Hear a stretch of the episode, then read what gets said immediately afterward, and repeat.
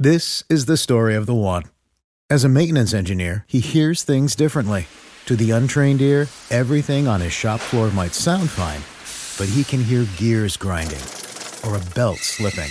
So he steps in to fix the problem at hand before it gets out of hand. And he knows Granger's got the right product he needs to get the job done, which is music to his ears. Call, clickgranger.com, or just stop by. Granger, for the ones who get it done. Esto solo es el principio.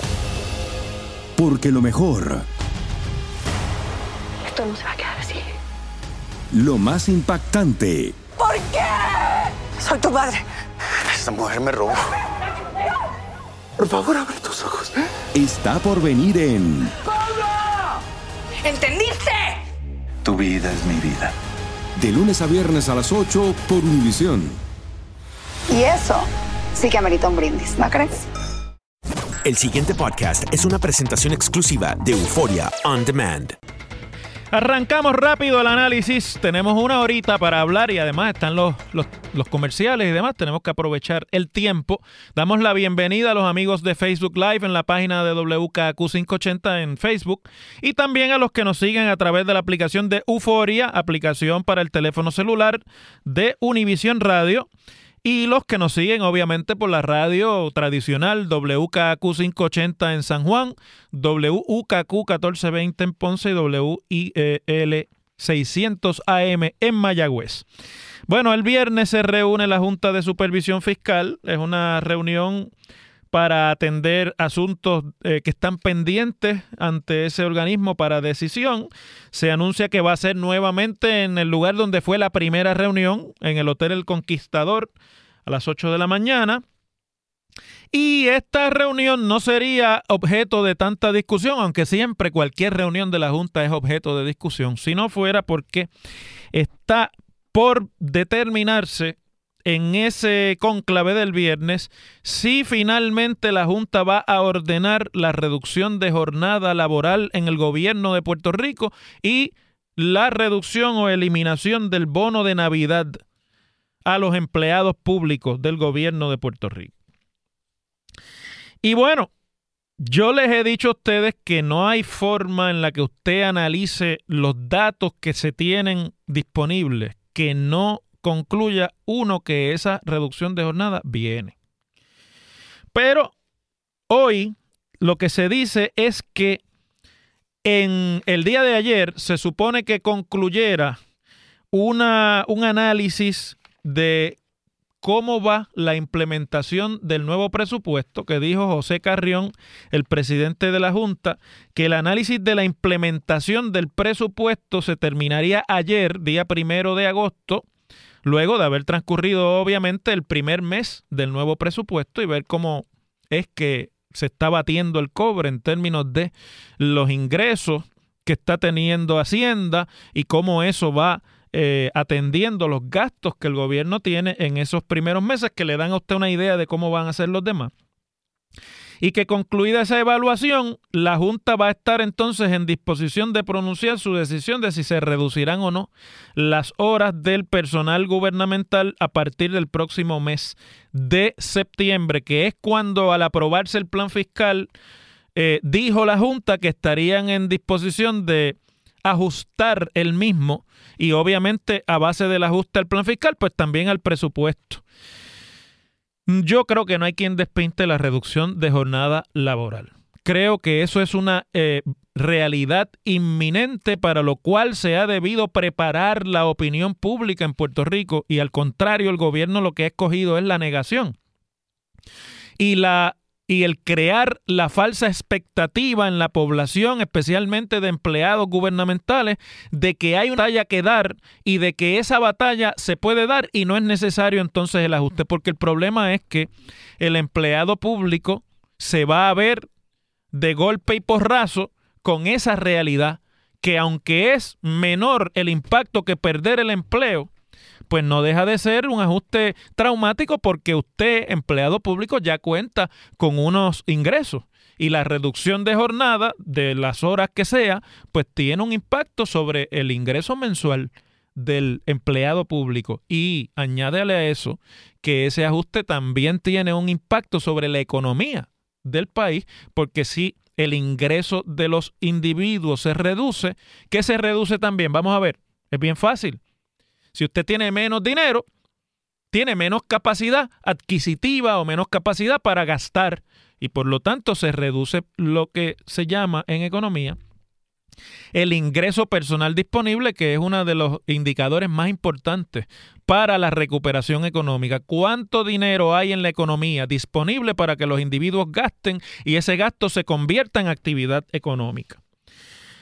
En una nota que hoy publica el periódico El Nuevo Día, la periodista Joan Isabel González, se dice que las fuentes del periódico y tanto como los asesores del gobierno y de la Junta continúan el análisis sobre los números del presupuesto y sobre los posibles ajustes que se tendrían que hacer para evitar recortes adicionales. Lo que eso quiere decir es que un análisis del presupuesto vigente preparado por la firma Ernst Young, que es la firma financiera asesora de la Junta, señaló que tanto el recorte de la jornada como el bono de Navidad son medidas que redundarían en 951 millones de dólares en recortes y otros 924 millones que son necesarios en aumentar, que se aumente los recaudos del gobierno de Puerto Rico para que entonces no se afecten, que aquí es donde viene la parte importante, la prestación de los servicios esenciales que el gobierno de Puerto Rico tiene que prestar porque el país no puede funcionar sin esos servicios y no los puede prestar nadie más que no sea el gobierno. El mes pasado, el presidente de la Junta le dijo al gobernador en una carta que todavía la Junta no tenía claro cómo iban a lograr los 440 millones en recortes de gastos operacionales que fueron consignados en el plan fiscal.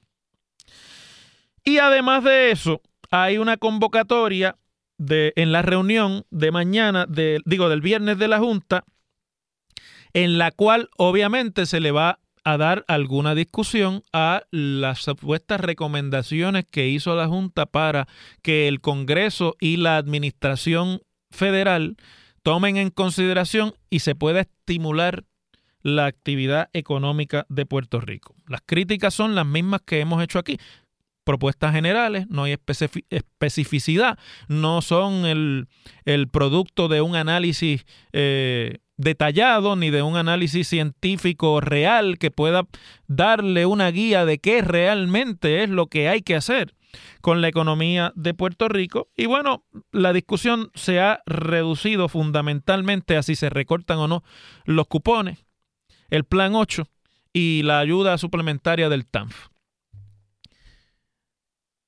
acaba de salir esta noticia. Dice aquí, al tribunal Roselló contra la Junta se impone la reducción de jornada. Qué bueno que esa es la noticia que acaba de romper, eh, porque por ahí es que va el análisis político que yo quería hacer con ustedes. Pero como acaba de romper, vamos a darle la primicia a los amigos que nos están escuchando. Dice, el gobernador Ricardo Rosselló Nevares sostuvo hoy que de la Junta de Supervisión Fiscal insistir con la implantación de una reducción de jornada laboral en el gobierno, tendría que llevar su reclamo a los tribunales porque su administración no la facilitaría. No obstante, Roselló Nevares dijo que ante la pregunta de cómo implantaría una reducción de ser este el escenario final tras una batalla perdida en los tribunales, que habría que crear un sistema de implementación de esa medida en el gobierno, lo que ya ha anticipado sería negativo para la economía de Puerto Rico. Y nuevamente reiteró y lo citan diciendo que no es necesaria la reducción de jornada. Bueno, vamos por ahí entonces. El gobernador se ha llenado la boca diciendo que él no va a recortar la jornada aunque la Junta lo ordene.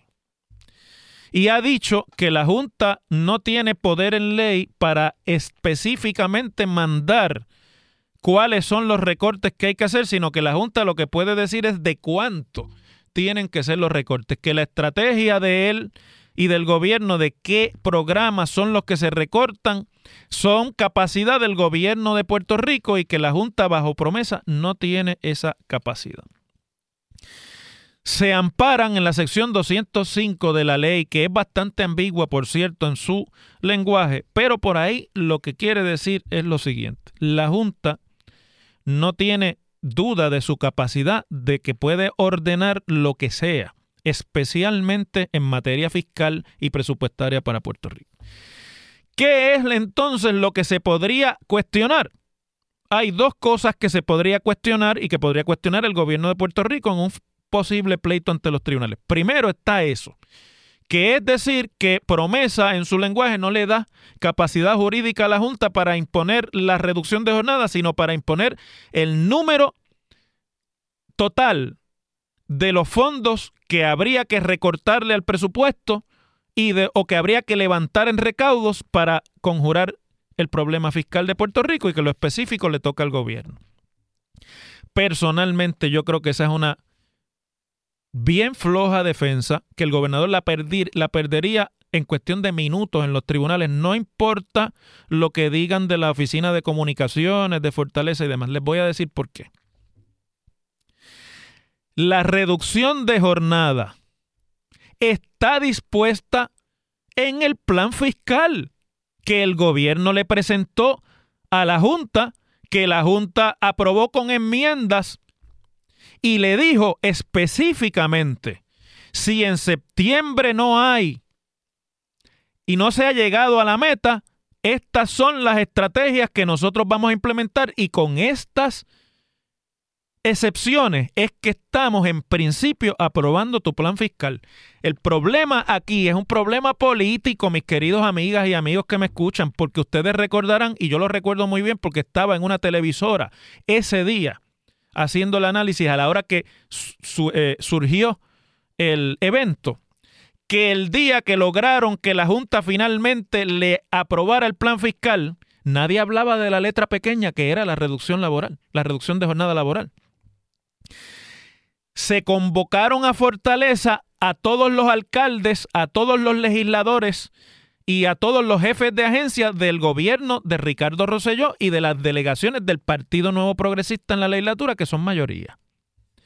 Y en el jardín de Fortaleza, en un podio, quedó aquella foto que yo me acuerdo que todos los estrategas políticos decían que qué bonita había quedado, que qué importante foto, que eso no era posible si no hubiese sido por la unidad que había en el PNP. Se pararon todos detrás del gobernador a aplaudir que le habían aprobado el plan fiscal y nadie decía, sí, pero el plan fiscal tiene una letra chiquita que dice que si no llegamos a los números, en septiembre viene la reducción de jornada. ¿Cuál es aquí el predicamento? El predicamento aquí es que, como el gobernador se hizo dueño del plan, lo celebró, convocó, la foto de familia está. Esa fue la primera plana, recuerdo yo, del periódico al otro día, porque ese favor le hicieron. Ahora necesita desesperadamente deshacerse de la autoría y de la responsabilidad sobre el plan fiscal y decir, no, es la Junta. Pero yo le voy a decir porque eso no dura dos minutos. Eso está en el plan fiscal. No lo habrá puesto el gobernador, pero lo puso la Junta, que tiene poder en ley para enmendar el plan y para decirle, no, el plan incluye esto también. Y sobre esto es que voy, para terminar esta parte del análisis. La ley dice, la ley de promesa dice que sobre asuntos del plan fiscal y del presupuesto de Puerto Rico no hay autoridad ni standing para demandar en los tribunales a la Junta ni cuestionar sus decisiones. Por lo tanto, eso dura dos minutos. ¿Está en el plan? Sí, está. ¿La Junta fue la que lo puso? Pues sería la Junta, pero está. No hay standing para demandar. Pero hay otra manera de cuestionar la otra manera de cuestionar es ir ante los tribunales y decir, mire, promesa es una ley injusta, promesa no tiene eh, eh, eh, autoridad en ley sobre Puerto Rico, es una ley aprobada por en, en, contra de los estatutos legales que crean la relación de Puerto Rico con Estados Unidos, llámele usted como le quiera llamar o quiera ponerle los adjetivos que le quiera poner. Algunos le llaman ELA y otros le llaman apestosa, cochina y mundana, ¿verdad? Ustedes saben de qué estoy hablando.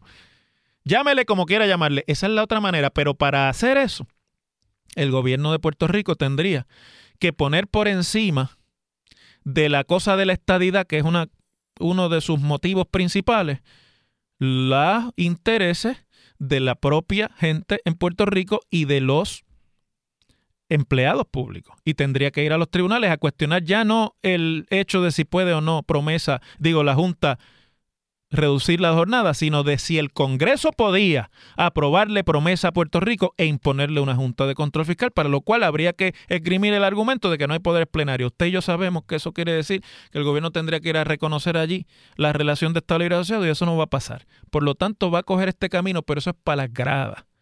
Para que usted que me escucha crea que él no es el responsable de la reducción de jornada, que es la Junta y que no le echen a él la culpa política cuando esto comience las cosas como son. En WKAQ se abre el aula del profesor Ángel Rosa. Conoce de primera mano cómo se bate el cobre en la política. Las cosas como son. Profesor Ángel Rosa en WKAQ.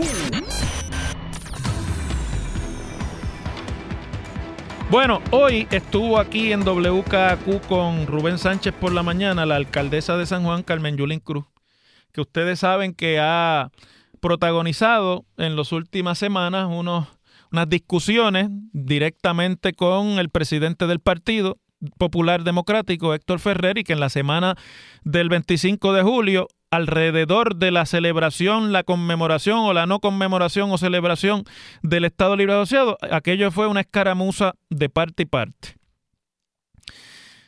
La alcaldesa había pedido la Fundación Luis Muñoz Marín para una actividad.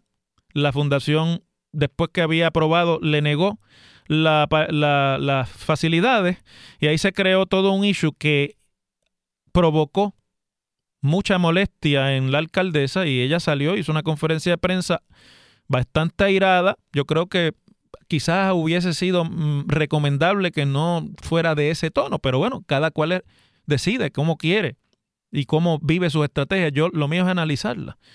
Y ese tono del mensaje, que fue bastante subido, fue recibido por el presidente del partido con mucho agrado porque él la estaba esperando y tenía la, eh, ¿verdad? La necesidad, ¿no? Pero tenía, estaba esperando la oportunidad de que Yulín quisiera pelear con él para él también pelear con ella y tratar de salir de ella temprano la idea que hay detrás de la estrategia es que sin Yulín y sin Carmen Yulín Cruz, el Partido Popular podría en una hipotética circunstancia atraer electores de estadistas o PNP descontentos con el gobierno de Roselló y con lo que van a ser la implementación de todo este programa de austeridad que estábamos hablando en el turno anterior y que sacada del medio la idea de que hay un sector soberanista, independentista, de izquierda en el Partido Popular, esos electores vendrían hacia el Partido Popular y así es como se ve viable la candidatura a la gobernación de Héctor Ferrer. Y por eso es que se quiere la pelea temprano y por eso es que si es necesario quieren sacar del partido a ese sector. Y una de las cosas que dijo la alcaldesa en esa conferencia de prensa fue que ella iba a poner a disposición de la Asamblea del Partido Popular si se quiere que ella continúe o no ejerciendo un puesto de vicepresidenta para las mujeres del Partido Popular Democrático. No dijo que iba a renunciar, lo que dijo fue, si, si yo, si hay tanto problema conmigo, pues vamos a preguntarle a la asamblea ahora cuando se reúna, que va a haber asamblea para alrededor de la convención del partido. Si me quieren o no como vicepresidenta y que la asamblea disponga. Eso era una especie de medida de fuerza, ¿no? De decir, vamos a ver si es verdad que los populares no me quieren en el partido y por qué no se lo preguntan a la asamblea. Héctor lo interpretó, ah, tú quieres renunciar, yo te la acepto, y vamos a pelear ahora para derrotarte y sacarte del medio porque ya les expliqué cuál es el racional de cómo Héctor se ve viable de candidato a la gobernación sin Yulín y sin la izquierda en el Partido Popular Democrático. Yulín vino hoy aquí y le dijo a Rubén que ella no va a defenderse allí, que si la quieren despojar de la presidencia, pues que de la vicepresidencia, pues que la despojen que ella no está en las de pelear con el Partido Popular, que ella pues se amolda a lo que los populares decidan. Y dijo, yo no voy a defender nada cuando le preguntaron sobre eso. Me parece que es una movida estratégica, como quien dice, ustedes me quieren patear, ustedes me quieren votar, ustedes quieren sacarme del medio, pues háganlo de forma que no se pueda decir que yo provoqué nada, sino que sea evidente que ustedes, como no me querían, me patearon. Y ahí es donde está enclavada esta, esta peleita monga, que no fue tan monga la semana pasada, pero que es una pelea importante, sobre las dos bases que dividen al Partido Popular Democrático, que es la cuestión ideológica, de para dónde va el Partido Popular, y la otra, que es la que siempre divide a todo el mundo en política, que son las candidaturas. Muy temprano me parece a mí para hablar de la candidatura a la gobernación, pero Héctor quiere que sea ahora porque ya salió de David cuando dijo aquello de que yo le dije que aquel era corrupto y no hizo nada. Él cree que ya salió de David. Ahora, en una escaramuza, si esto se escalara, saldría del Yulín, se queda solo, atrae PNP y se ve ganando las elecciones. Yo creo que en política no hay nada que sea perfecto. Eso puede ser un plan perfecto, pero la voluntad de la gente es bien difícil de predecir porque la gente cambia rápido de voluntad. Y la estrategia de la alcaldesa de no dar la pelea directamente, sino de ir trabajando la base del partido con los diálogos estos que ha presentado a través de toda la isla, eh, y etcétera, etcétera, pues son una estrategia fundamentalmente de darla el frente, y decir, si me quieren votar, votenme, porque yo me estoy preparando para en el caso de que me voten, tener ya formada mi propia tienda aparte. Y por ahí es que van los tiros en el Partido Popular. Me parece a mí que irremediablemente hay una división que no se puede negar, que no se puede esconder, que por más que digan los alcaldes y otros más que yo escucho por ahí tratando de barrer debajo de la alfombra, esa es la realidad del Partido Popular.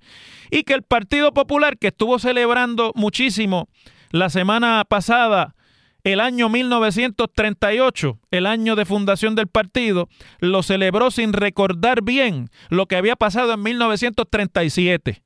Y no se puede celebrar el 38 si usted no recuerda qué fue lo que pasó en el 37 en el entonces Partido Liberal.